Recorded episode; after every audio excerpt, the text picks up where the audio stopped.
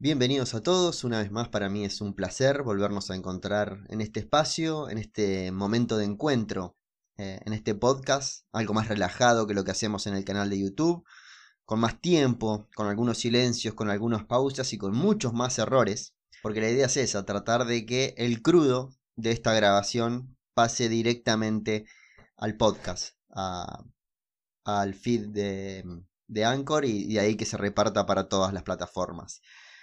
Eh, es, una, es un podcast algo triste, seguramente, em, porque me hubiese encantado arrancar hoy, 10 eh, de marzo, cuando estoy grabando este podcast, hablando que faltan dos semanas para que juegue Argentina, hablando de quizás una lista o algunos nombres eh, con respecto a lo que iba a ser la fecha más emocionante, seguramente, o con más nervios que vamos a tener de todo el calendario, independientemente de lo que suceda en Copa América, pero a priori, ya con el calendario en la mano, jugar contra Uruguay y a la semana siguiente jugar contra Brasil era una linda prueba para el seleccionado argentino.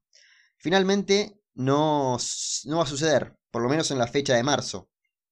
Quedó postergada, quedó en el aire la, fecha de marzo y es el primer tema que vamos a hablar hoy. Eh, el que tiene que ver con eh, las eliminatorias. ¿Cuál es la posible solución que hay o cuáles son los escenarios que se plantean para una solución definitiva? Y hago el silencio, pongo carita y levanto las manos haciendo comillas cuando digo definitiva, porque con la pandemia nunca se sabe, con el fútbol FIFA tampoco se sabe, porque sabemos que eh, los poderosos mandan y justamente FIFA cada vez tiene menos poder sobre los jugadores. En los cuatro temas que vamos a hablar hoy, que es algo que repetimos podcast a podcast, capítulo a capítulo, episodio a episodio, el primero es el que tiene que ver con las eliminatorias que va a pasar. El segundo tema que me gustaría tratar es Emiliano Buendía, en todos los podcasts un capítulo, un apartado, un tema se lo dedicamos a algún jugador que tiene algo para charlar. ¿Qué queremos decir? Con algún jugador que no está en la selección argentina y debería estar, con algún jugador que está pasando un buen momento, con algún jugador, como fue el caso de Otamendi, por ejemplo, que no estaba pasando un buen momento y ahora abrió una puerta. Ese es el segundo tema. El tercer tema eh, está relacionado a los Juegos Olímpicos. Esperábamos que eh, ayer 9 eh, de marzo se confirme si Argentina iba a jugar en Tokio dos o tres partidos amistosos en la semana de la fecha FIFA. El Bocha Batista en algunas entrevistas que estuvo dando durante la semana dejó entrever eso y lo que queríamos hablar en el podcast de hoy eran cuáles nombres del fútbol europeo podían viajar a Tokio. Podía ser que el Bocha Batista lo lleve a Tokio. Y el último tema es el futuro de Lionel Messi para la temporada 2021-2022. Eh, empecemos, empecemos hablando de las posibles soluciones.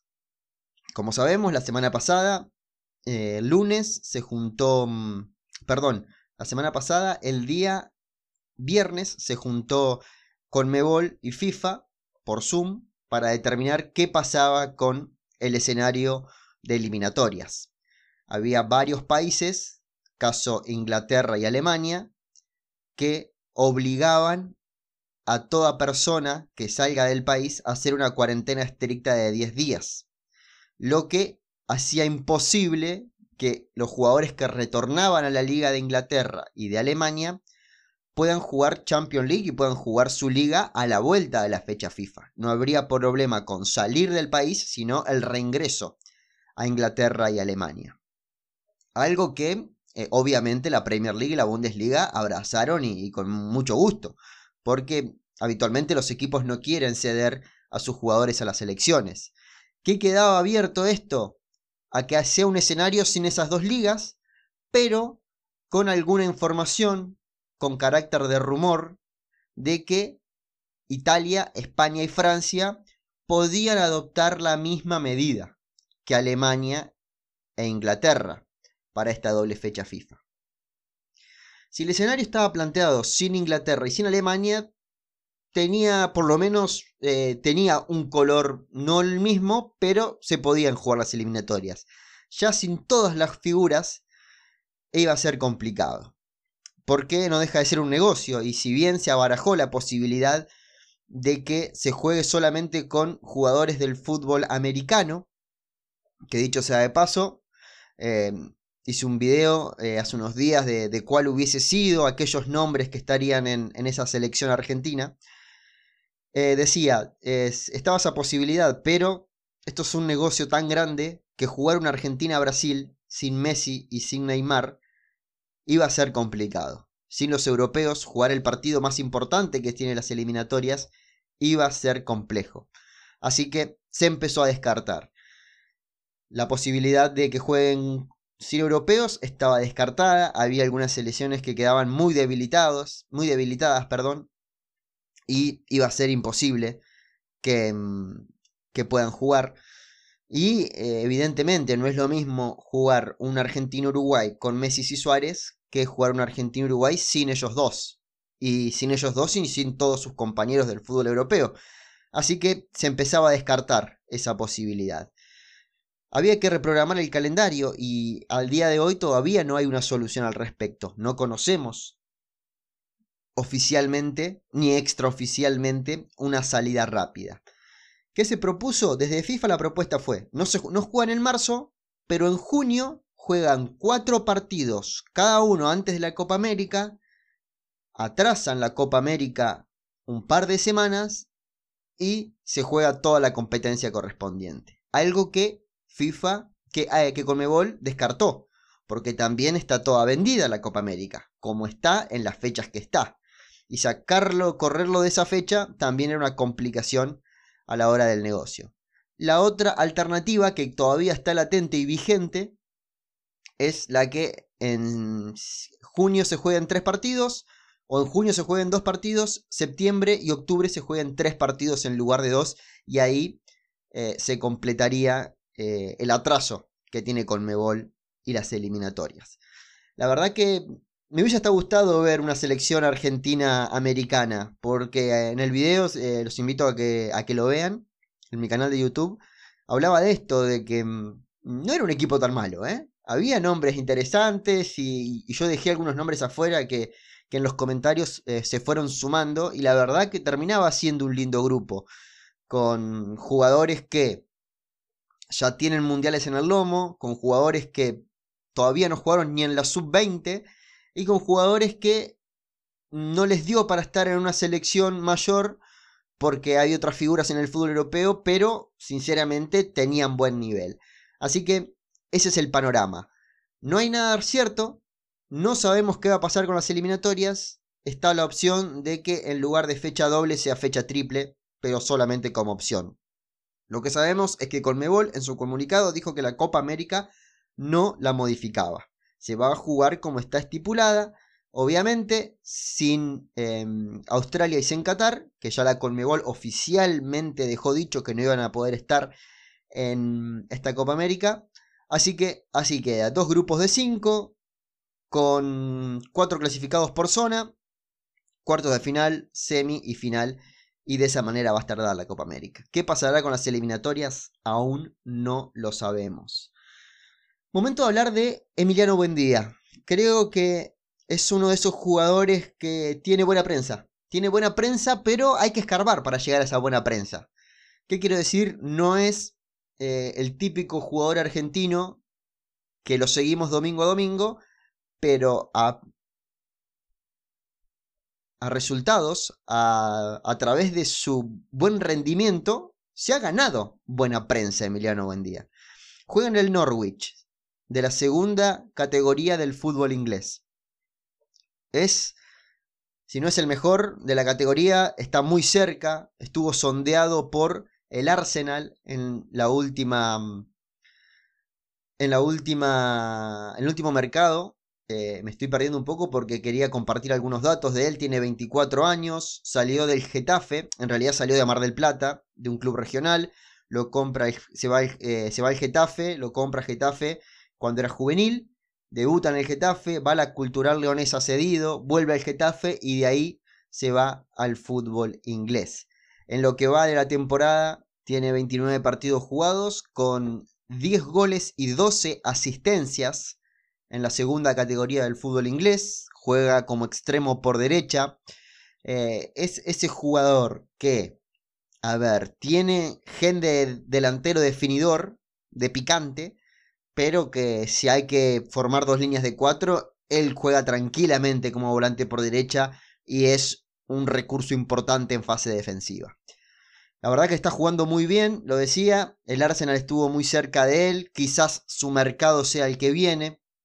La pandemia hizo que jugadores como él y, varios argentinos más eh, queden en sus clubes y, no tengan mercado en lo que fue junio 2020, pero creo que en junio 2021 puede ser su momento de, pasar a la Premier, porque el Arsenal, los medios que siguen el Arsenal lo han anunciado y, se ha repetido esta noticia, se ha divulgado, así que sería bueno. También sería bueno que esté en la selección argentina porque mm, jugadores como él no nos sobran, ya con trote europeo, ya con mucha experiencia. Toda la experiencia de Emiliano Buendía es en el fútbol europeo y eso es una buena noticia. Con respecto a la selección, hizo sub-19 con España y Humbertito Grondona lo lleva en el 2015 a la sub-20 Argentina. Puede elegir todavía, pero em, yo creo que, está más cerca de ser jugador de la selección argentina porque hasta él mismo lo ha dicho en alguna entrevista que le gustaría eh, tener una prueba en, en el seleccionado argentino y creo que la tiene más que ganada. No sé si hubiese sido esta lista de marzo porque era una fecha polémica, por la, envergadura de los rivales sobre todo, pero creo que hubiese sido para el futuro sin duda un jugador a tener en cuenta. Me voy a meter con el tercer tema de hoy, que es los sub-23 que podría llamar el Bocha Batista para los Juegos Olímpicos, para esta fecha FIFA sería más fácil, pero pensando en los Juegos Olímpicos, ¿qué puede rescatar de Europa? ¿Qué sub-23 hay en Europa? Em, sacando obviamente a los que ya están en la mayor, caso Nico González, Lautaro, Palacios, Foy, Domínguez, McAllister, y McAllister está ahí, está en, entre sub-23 y mayor, porque ha jugado poco, Gaich. Eh, hay jugadores que ya estuvieron en la mayor, pero son más del bocha, y creo que pensando en un Juego Olímpico y una Copa América están más cerca de ser parte de un Juego Olímpico que de una Copa América, porque hay 13 días de diferencia entre el final de una competencia y el comienzo de la otra. Y para los Juegos Olímpicos, que es el impedimento mayor, eh, dependés de la buena voluntad de los clubes. Por eso creo que va a haber muy poco jugador de Europa. Primero repasemos los nombres y después veamos qué puede llegar a pasar. Monito Vargas, eh, ya el español, en, eh, no sé si de manera oficial, pero sí los medios que siguen el español de Barcelona, que es el equipo donde juega el Monito Vargas, dijo que no iban a poder contar con él durante la fecha FIFA porque había sido convocado por la selección argentina sub-23. Así que ya podemos contar que el Monito va a estar en esa, si se concreta finalmente. Eh, se supone que sí, que el problema lo tiene Europa, así que podemos pensar del que el Monito podía ser convocado a esta lista sub-23. ¿Qué otro sub-23 hay ahí cerquita? El ruso Askasibar, eh, Lisandro Martínez, que es un jugador que estuvo en la mayor, pero que todavía tiene edad de sub-23 y podría jugar estos Juegos Olímpicos. Valenti, el ex jugador de Lanús, que está en el fútbol italiano. Bruneta, el ex jugador de Godoy Cruz, que también está en el fútbol italiano. Eh, Pérez, que tiene pocos minutos en el Granada. Lo bueno es que el Granada tiene competencia europea, así que va alternando cada tanto, pero eh, yo esperaba que se iba a sentar como titular en el Granada y no está sucediendo. Leo Valerdi, otro caso que esperábamos que tenga más minutos en Francia, después de abandonar Dortmund, dijimos, bueno, va al fútbol francés, eh, pedido por el entrenador, finalmente hoy el entrenador es San Paoli, pero en ese momento Valerdi iba como pedido por el entrenador, también ha tenido pocos minutos. Nahuel Bustos, que está en, la segunda categoría del fútbol español, en el Girona, es un delantero que eh, alterna titularidad y suplencia, más suplencia que titularidad, hay que decirlo, pero que también es otro de los que está en la órbita del Bocha Batista. Lucas Robertone, también eh, está ahí, eh, en que no sabe si todos los sábados va a ser titular en el Almería. El Almería es uno de los equipos del fútbol español que se reforzó como para ascender y asentarse con un equipo digno. y que Lucas Robertone forme parte de este proyecto es bueno, pero tiene mucha competencia. La verdad que la Almería tiene competencia interna como un equipo de primera división española. Nahuel Molina Lucero, que decíamos que lo había visto en el podcast anterior, que lo había a ver Samuel, a Italia, también es otro que podría ser parte de esto. Y me voy al caso de Marco Senesi y Cristian Cuti Romero, que si bien son dos jugadores con edad de sub-23, la verdad que están para ser titular en la mayor. ¿Qué quiero decir? Que tienen un nivel en el último tiempo sobre todo, y se ha hablado también de ellos, de que podrían ser parte de la selección mayor para esta doble fecha, que me haría hasta ruido. Eh, no, la palabra no es ruido, me gustaría, pero sería hasta extraño verlo con la sub-23 cuando ya tiene proyección tan clara de la mayor. Teniendo en cuenta que no juega Argentina eh, por eliminatorias, quizás hasta hay un cambio en esta lista y si bien es pensando en los Juegos Olímpicos, pensemos también en la Copa América y formemos un equipo más parecido a lo que puede ser una selección argentina mayor que lo que puede ser una selección sub-23 olímpica. Sabemos que para los Juegos Olímpicos va a ser complicado que los clubes de Europa cedan a sus jugadores. Están en plena pretemporada, algunas ligas ya empezadas, no tienen la obligación de ceder a los jugadores, así que me sorprendería que haya más de 3, 4 jugadores del fútbol europeo. Teniendo en cuenta eso, que de ir a Japón con una sub-23, es, si lo hacemos pensando en los Juegos Olímpicos, llamemos a los jugadores del fútbol local. Em, llamemos a Pepo de la Vega, eh, llamemos a Tiago Almada, a Orellano, a mm, Ursi, a jugadores que van a estar en esa selección. Eh, a Capaldo, a Julián, a Julián Álvarez, perdón, eh, que digamos, estos jugadores sí van a formar parte de esa sub-23 porque consideramos, vuelvo a levantar la ceja, poner cara y hacer comillas con los dedos, que los clubes del fútbol argentino van a ceder a sus jugadores a la selección argentina sub-23. Sería ya complicado si el Bocha no puede contar ni con los locales. Eh, pero hasta podría haber un cambio de, estrategia. Es verdad, le sacamos algo de, prestigio a esta... Eh, algo de importancia, perdón, a esta gira por Japón para los Juegos Olímpicos, pero le damos importancia para la mayor.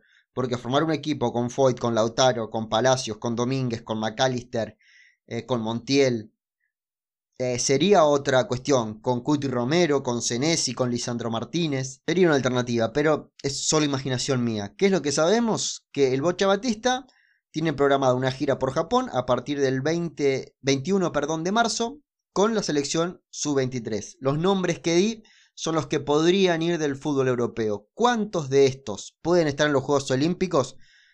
Sinceramente, para mí, casi ninguno.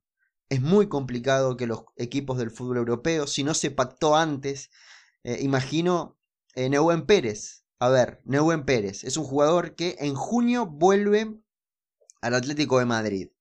El Atlético de Madrid no lo va a usar en el comienzo de la temporada, seguramente. No está para ser titular eh, se esperaba que tenga más minutos en el Granada y no los tuvo.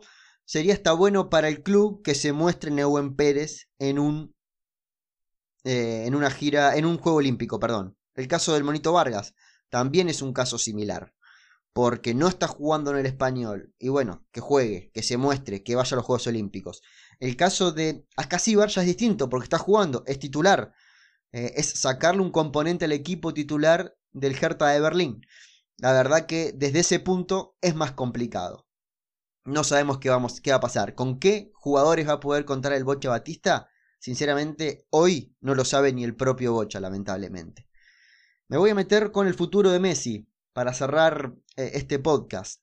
¿Por qué quería hablar del futuro de Messi? Porque fue un año, el 2020, que cuando terminó la temporada, Messi envió un burofax al Barcelona diciendo que Em, utilizaba esta opción de dar por terminado su contrato y se iba a tomar otro rumbo. Directiva dice que no, que eso era hasta junio, que no se puede utilizar más porque estamos en agosto. hubo una pandemia en el medio y se estaba jugando en junio, o sea que era muy polémico que Messi en junio diga que no iba a jugar cuando tenía una Champions por delante, así que esperó hasta agosto, eh, después del 8-2. Así que eh, desde ese punto, bueno, empieza la rispidez, eh, todo esto indicaba que Messi, bueno, se fuma esta temporada en el Barça y se, se va en la temporada que viene al City, al PSG, a donde sea, a la MLS. Pero eh, cambio de presidente en el Barça, hubo elecciones, ganó el candidato que imaginamos todos que Messi votó.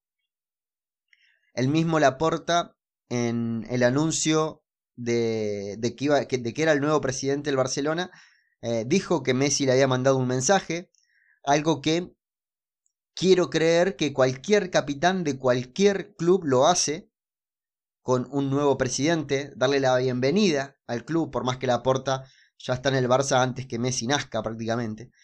Pero eh, era un lindo gesto, igual que ir a votar, casi como una obligación, el capitán tiene que ir a votar, es socio del club, eh, representa la institución, ¿cómo no va a votar? Tiene que ir a votar. Pero eso ya era como obligación de un capitán de cualquier club. Siendo Messi, la relación con la porta, la buena vibra que hay en el vestuario. Porque a pesar de todo esto, eh, hay una buena vibra en, el vestuario del Barça. Hay jugadores que, eh, con los que Messi se siente bien. Y si vamos a, a lo futbolístico, el hecho de que haya sido tan golpeado este Barça, cualquier destello eh, de buen fútbol lo tomamos con una sonrisa y hay momentos de partido que el Barça juega bien y encontró en Pedri una opción interesante, eh, un gran nivel de Alba, Dembélé que está haciendo el Dembélé que jugaba en el Dortmund. Hay ciertos, ciertas aristas futbolísticas que nos hace pensar de que el juego que está mostrando el Barça puede llegar a un buen punto. Teniendo en cuenta esto, teniendo en cuenta que es el club de toda su vida, que él está grande, que tiene una ficha alta, que sabe que no va a poder seguir cobrando lo que cobra, y más después de una pandemia, cambiar ahora hasta sería incómodo para el jugador. Está bien el desafío, está bien decir, bueno, me pongo en otra liga. Sinceramente, yo quiero que vaya a otra liga, quiero que vaya a la Premier League Messi. Me encantaría ver el último tramo de Messi de su carrera en la Premier League pero se le está armando todo el escenario como para que encuentre esa comodidad, como para que empiece a ver alguna luz en tanta oscuridad, para que continúe en el Barça. Y no sería descabellado. Que hoy le decía, lo decía hoy en, Twitter. Si es verdad que Laporta le hizo una oferta formal al Kun Agüero para que a partir de julio, que es cuando vence su contrato con el Manchester City, se incorpora al Barcelona, es porque la porta ya sabe que Messi se queda. Eh, sería muy complicado eh, y hasta irrisorio decir traigo al Kun cuando se va Messi. Eh, son familia prácticamente. Y digamos, si bien para mí el Kun, estando bien, es un delantero que puede jugar en el Barcelona tranquilamente y en cualquier club del mundo, Em, no creo que lo traigan al Kun Agüero si no está Messi, porque se apuesta la dupla Agüero-Messi por más de que los dos estén en los 33 años. Eh, creo que, la propuesta formal de la porta a Agüero también es una señal de que ya hubo un diálogo con Messi y que si el equipo es competitivo, si encuentra un bienestar y no hay tanto quilombo en el club como ha habido en los últimos años, vería con buenos ojos quedarse. Así que creo que ya empezó a trabajar la porta para que Messi se quede y hasta ayer yo decía que había 60% de posibilidades de que Messi continúe en el Barça. Hoy voy a ampliar un poquito más ese margen porque para mí es cada vez más cierto que Messi va a continuar su carrera en el Fútbol Club Barcelona. Eh, ¿Cuánto se habla en un podcast? Eh? Ya vamos eh, casi 25 minutos y eh, iba a ser un podcast triste, porque la verdad lo encaré con, con esa dinámica. Porque yo, como todos ustedes, estaba ilusionadísimo con un Argentina-Uruguay, una Argentina-Brasil, y que nos saquen eso de las manos, eh, la verdad que, que, es hasta doloroso. Pero bueno, voy a seguir con el canal de YouTube porque hubo mucha gente que hasta me preguntó, bueno, habría que cambiar la temática del canal porque la selección no juega nunca. Vamos a seguir hablando de la selección argentina en el canal de YouTube. Vamos a seguir hablando de la selección argentina en el podcast. También lo voy a hacer en Twitter, así que los invito a que nos conectemos por alguna de todas estas redes. Si llegaron a este punto del podcast es porque ya estamos muy conectados a través del audio. Eh, les, los invito a que si en la aplicación de podcast que tienen eh, está la posibilidad de dejar algún comentario, algún mensaje, algún me gusta, lo hagan porque eso hace que eh, este formato también sea conocido. Si no está esa posibilidad, eh, citándome en Twitter, eh, a través de algún comentario en YouTube, para también devolverle de mi parte eh, el agradecimiento por haber llegado a 25 minutos 40 que ya llevamos de, de este relato. Tocamos los cuatro temas que teníamos planeados para hoy. Esperemos que el próximo tema, el próximo podcast, ya sea con la consolidación de una selección sub-23 armada para ir a Japón el próximo 21, 21, sí. Eh, es la fecha que dio el Bocha Batista para que empiece esa mini gira argentina. Muchas gracias a todos. Seguimos por este medio y por los otros hablando, como siempre, de selección argentina.